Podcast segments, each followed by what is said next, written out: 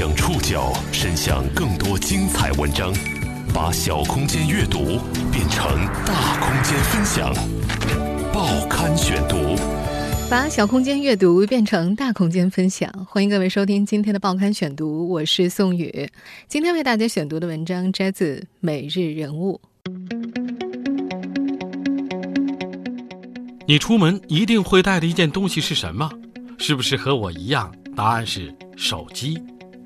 不知从什么时候开始，我们对手机的依赖程度越来越高。这个小小的盒子甚至成了不少人的保险箱，很多不愿意公开的小秘密都藏在它里面。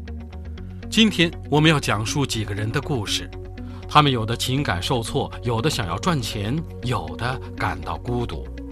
他们的手机里藏满了。不同的人生，报刊选读，今天和您一起了解手机里的秘密。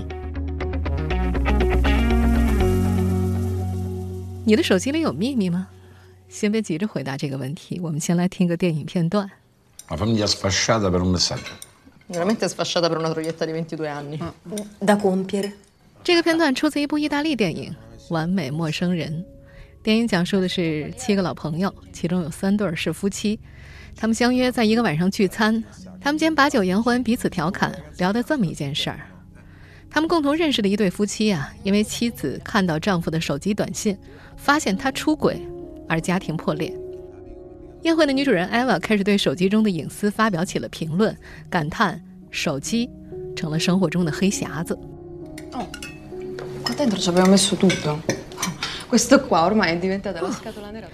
这里面有我们的一切，就是我们生活的黑匣子。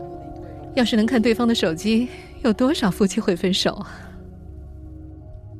接着，艾娃提议玩个游戏，所有人都把手机放在桌上，无论是短信、社交消息、电话，来什么就要分享什么。大家听了面面相觑，但是每个人都害怕被怀疑。你不敢？你是不是有什么亏心事？迫于这样的压力呢，每个人都同意了这个惊险的游戏。随着每个人的手机依次响起，这部电影的剧情走向越来越精彩。朝夕相处的夫妻发现了自己伴侣的另一面，多年的朋友第一次发现彼此令人震惊的秘密。在这部电影里，没有一个人经得起考验。我们已经越来越依赖手机了。来自工信部的统计数据显示，中国目前的手机用户已经超过了十三亿，算下来几乎每个人都拥有一部手机。在如今的中国，随身带一部手机出门就可以完成埋单、订车、订餐、聊天、联络、工作、购票、旅行、订房等等等等，几乎和工作生活直接相关的所有事情。所以，这只小盒子它所掌握的隐私和秘密也就越来越多了。比起以往那个只能在纸板日记上写字的年代。我们的隐私似乎变得格外的隐蔽，都藏在这个小盒子里吗？别人也轻易拿不到。可是也变得前所未有的脆弱。我们更容易隐藏秘密，也更容易暴露秘密。只要破解手机密码，似乎就能够知道一切。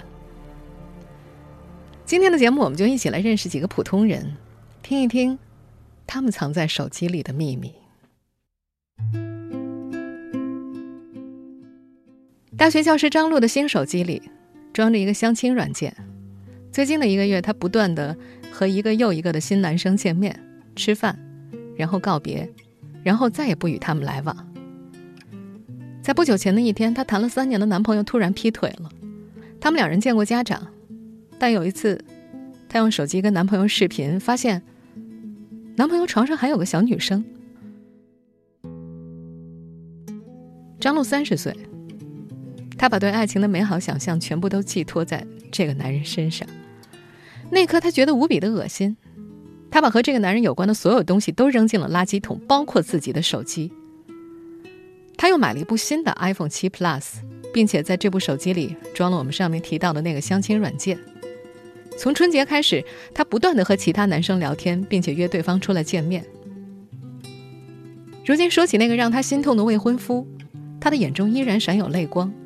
但是他随即想证明什么似的，紧紧握着手机，做出了一个向前挥舞的动作，强调说：“我想找老公也是分分钟就能找到的。”如今经常有人试图去攻破手机里的情感秘密，比如我们在一开始提到的那部意大利电影《完美陌生人》当中，几个好朋友就以游戏的形式来窥探对方手机里的秘密，而一些亲密关系中的男女所会采用的方法，那就更多了。林瑞和男友王朗在北京石景山的一家国企相识相恋，他们预计年底要结婚。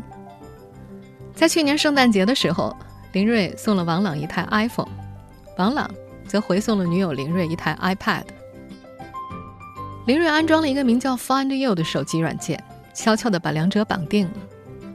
用 iPad 查看男友 iPhone 的位置，成了他隐秘的爱好。除了 iPad 之外，他在自己的手机里也装了这款定位软件。很少有人能够经得住考验的。他追踪到。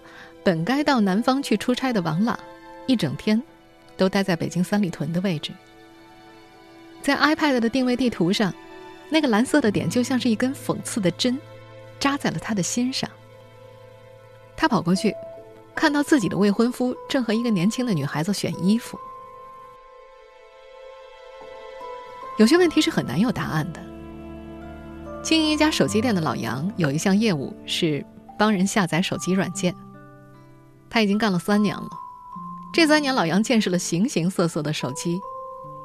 苹果、三星这些是高端货，更多的人用的是小米、华为，还有越来越多起来的 OPPO。他自然也见到了手机里形形色色的秘密。老杨说，有人专门过来找他，问有没有给手机加密的软件。三年里提出这种需求的人不下十个。他专门从网上搜集了一批类似的软件。比如给短信加密的，给照片加密的，或者是让某种信息在手机里彻底消除的软件。有一次，一个三十多岁的女人拿着丈夫的手机找到他，请他看看里面加密的短信是什么。这个女人的眼神里满是怀疑和委屈。老杨拿过手机一看，那个加密软件竟然是他上个月帮忙装上去的。他捣鼓了一番，帮那个丈夫瞒着说。里面没啥隐私，都是正常消息。女人欢天喜地的付钱离开了。老杨叹了口气：“宁拆十座庙，不破一桩婚。”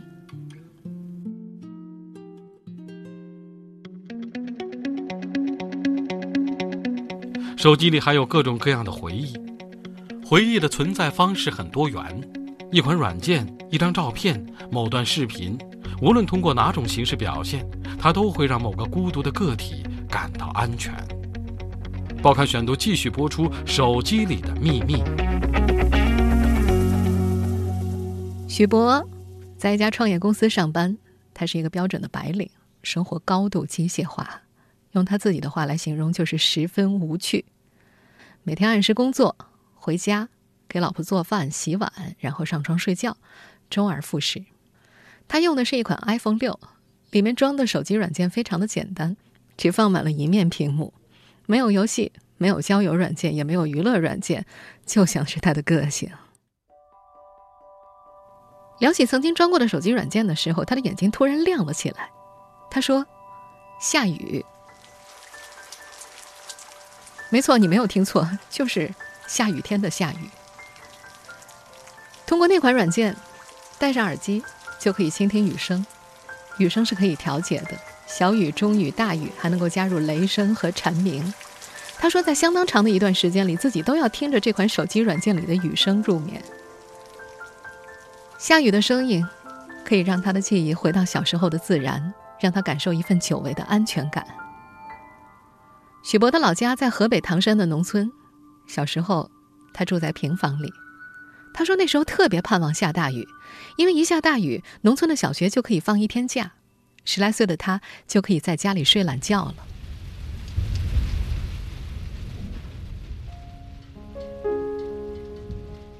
雨点滴在家门前的小水塘里，打在平房的玻璃上，从屋檐上滴下来，各种各样的雨声交汇在一起，传入正在赖床的许博的耳中，成了最动听的声音。他还记得，一九九八年，全国很多地方闹水灾，他和小伙伴儿小眼镜、大白鼠三个人一起到水池里游泳冒险，结果发现一处小水洼里有密密麻麻的小鱼。回忆起过去的时候，他哈哈大笑，但是随即又黯淡了下来。如今啊，环境变差了，老家那些水池子也都没了。我现在在北京，再也听不到那样自然的声音了。后来，这款下雨的软件，不知道为什么打不开了，他只能把它给删了。每个人的手机里或多或少都会隐藏着一些过去的回忆。对于在北京家政公司工作的五十二岁的段丽来说，她的手机里最常用的是爱奇艺和今日头条。段丽在北京待了三年，大城市里的生活意味着孤独。她用一台小米二手机，在去做保洁的路上，她拿出手机，用爱奇艺来刷明星赵丽颖拍过的电视剧，然后用今日头条看和赵丽颖有关的信息。五十二岁的他，或许是赵丽颖年纪最大的追星族之一了。他喜欢这个八七年出生的姑娘，有自己隐秘的秘密。五十二岁的段丽经历过那个动荡的年代，他自己被人喊地主崽子喊了十多年。他说那会儿吓得跟猫似的，根本就不敢还嘴。直到一九八零年，他家平了反，他才终于能够直起腰做人。当他开始用第一个智能手机的时候，他只会用几个最简单的应用。今日头条是其中之一，他在上面翻到了赵丽颖的新闻，这成了他从手机中获得的不多的乐趣。这个1987年出生的姑娘来自段丽的故乡，在北京这个城市里，52岁的段丽觉得她可以从这个女孩身上找到那个曾经被隐藏起来的活泼直爽的自己。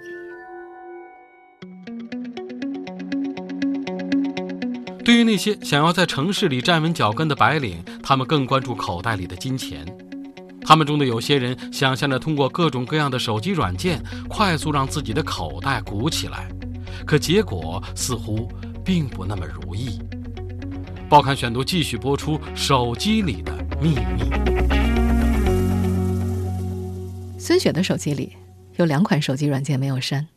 这个毕业三年的女孩在一家传媒公司工作。他经常抱怨自己赚的太少了，曾经多次密谋同事一起去造反，找领导要求涨工资。他用一款 iPhone 六，贴的玻璃膜已经碎了一半，但是舍不得花钱换。对他来说，那两个没删的手机软件也时刻昭示着曾经的屈辱。他希望有朝一日能够一雪前耻。这两款应用，其中一款是看股市资讯的软件，而另外一款则是入市买股票的软件。对孙雪这个毕业没多久的女生来说，一看到手机里这两个软件，就能够回想起两年前那段大起大落的疯狂。二零一五年上半年，全国都陷入了入市炒股的疯狂当中。在那个被宣称为闭着眼睛都能够挣钱的年头，刚毕业一年的孙雪经不住办公室里领导的再三劝说，终于入市了。他还记得当时在一家茶餐厅里，那位领导翘着二郎腿，叼着烟，指着他们说话的样子。对方跟他们说：“你们还不入市啊？还等什么呢？炒股一天赚的钱都能顶你工作半个月了。”二零一五年六月，几乎是在股市五千点的最高点，孙雪把一年辛苦赚下的四万块钱分成两个部分，两万投入到了股市，另外两万投入到了基金。头一个星期啊，确实每天都在涨。原本节省的孙雪也开始了消费。他给自己买了一瓶四百块钱的香水，还把一千六一个月租的房子退了，搬进了两千一一个月的房子里。他觉得，反正钱也是从股市里凭空涨出来的。直到二零一五年六月二十六号，股市出现断崖式暴跌，两市总市值蒸发近五万亿，两千股跌停，孙雪也未能幸免。他一天看了十几次手机，眼睁睁看着手机软件里最初的两万块本钱跌得只剩下了三分之二。他后来割了肉，损失近一万块，觉得心痛的难以呼吸。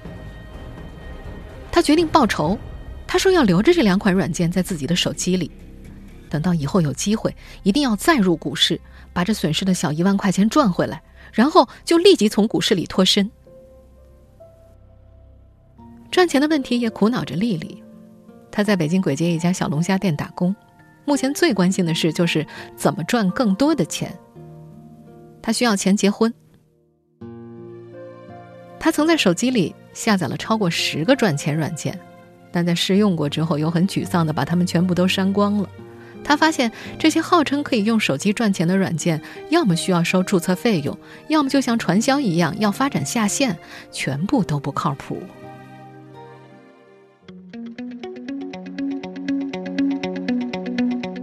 在城市里，手机更多的时候被用来对抗孤独，尤其对于很多外来打工者来说，沉浸在这个小盒子构筑的世界里，能更快速、方便地忘记现实带来的烦恼。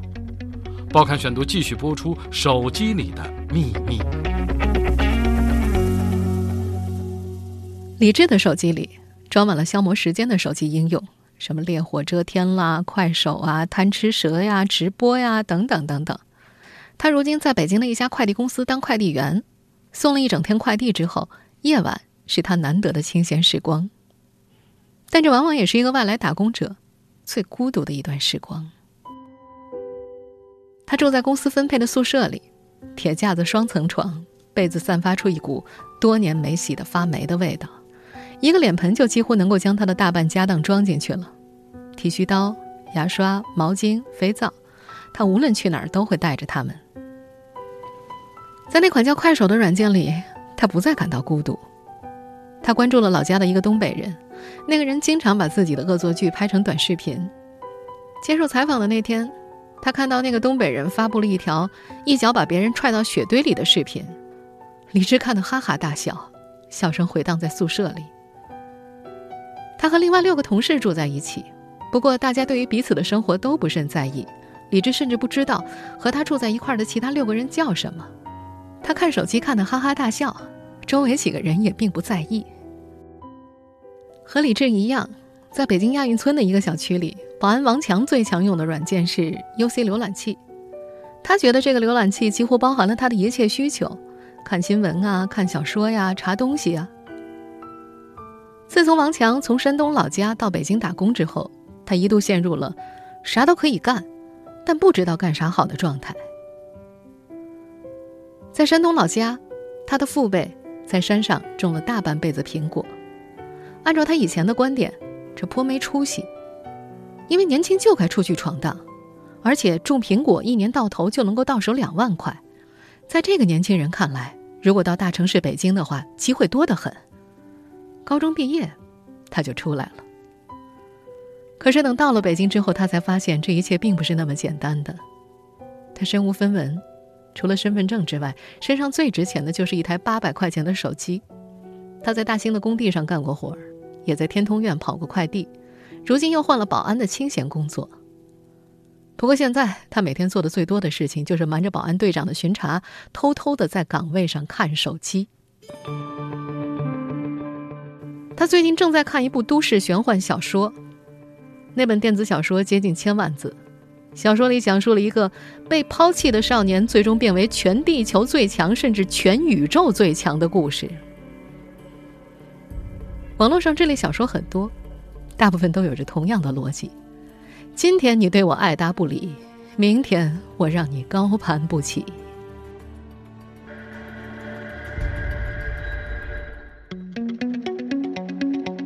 隐藏着秘密的手机和手机之间还横亘着年龄的鸿沟。如今，手机用户中一个群体越来越庞大，炫酷是他们的标签。他们对成年人的事情丝毫不感兴趣，不管这个世界如何变化，他们总是与众不同。报刊选读继续播出：手机里的秘密。今年读初二的阿哲用的最多的软件是 QQ，他的手机界面看起来挺炫酷的。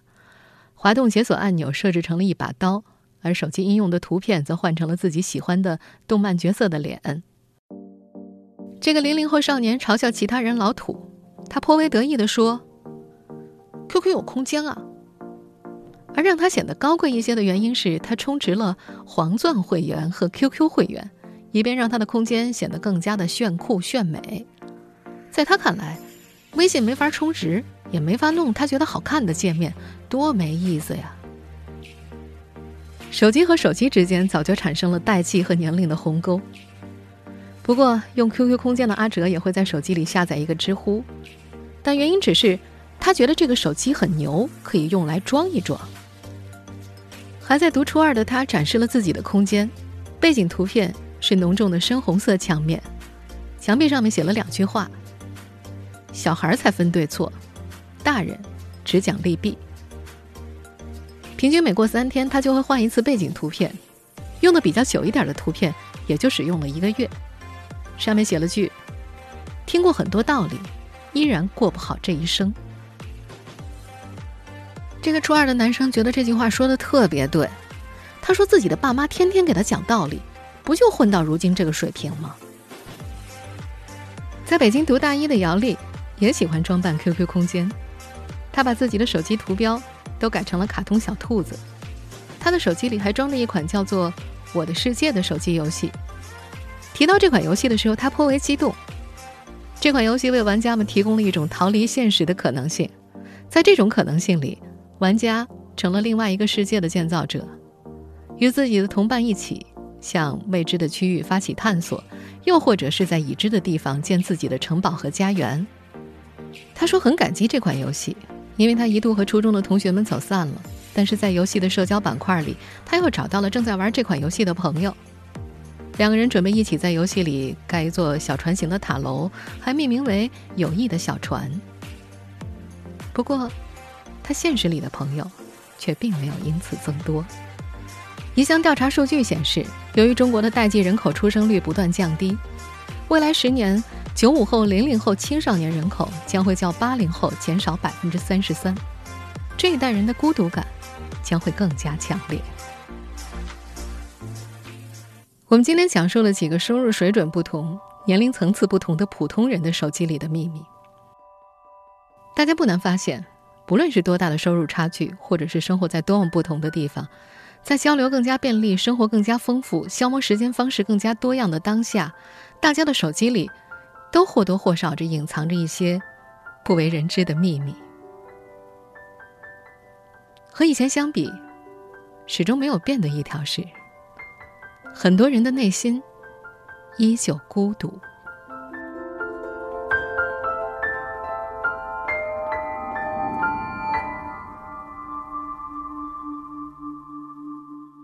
听众朋友，以上您收听的是《报刊选读》手机里的秘密，我是宋宇，感谢各位的收听。今天节目内容摘自《每日人物》，收听节目复播，您可以关注《报刊选读》的公众微信号，我们的微信号码是宋宇的《报刊选读》，在微信公众号当中搜索《报刊选读》的拼音全拼就可以找到，或者登录在南京网易云音乐。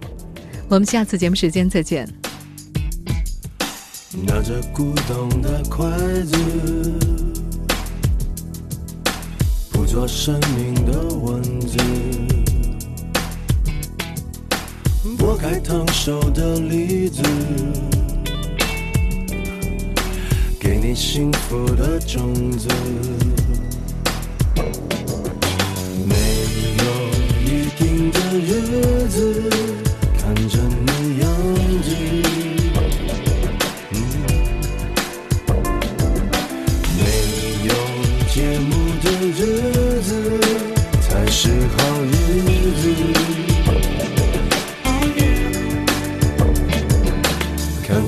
我们的影子，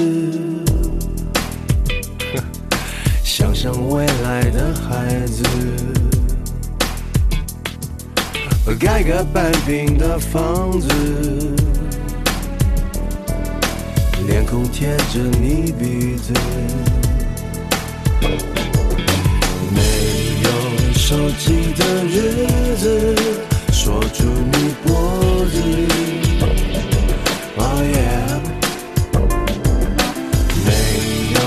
有手机的日子，才能这样子。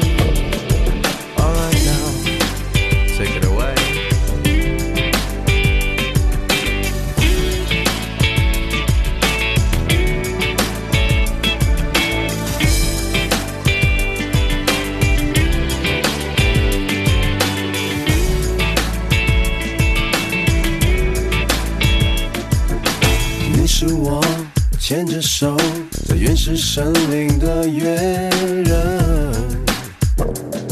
娘子，你是我牵着手，在原始森林的月人。娘子，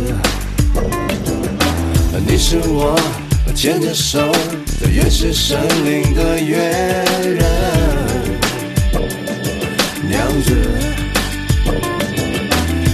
是我牵着手，在原始森林的月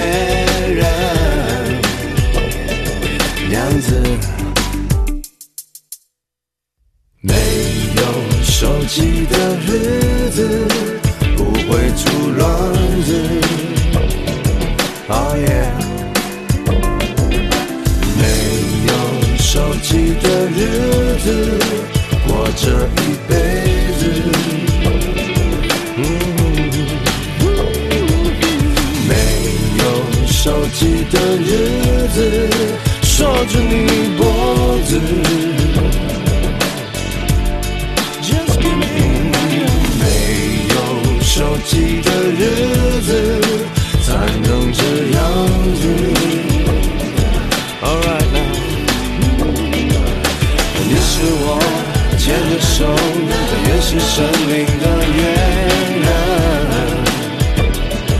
娘子。你是我牵着手，在原始森林的越人娘子。你是我牵着手，在原始森林的越人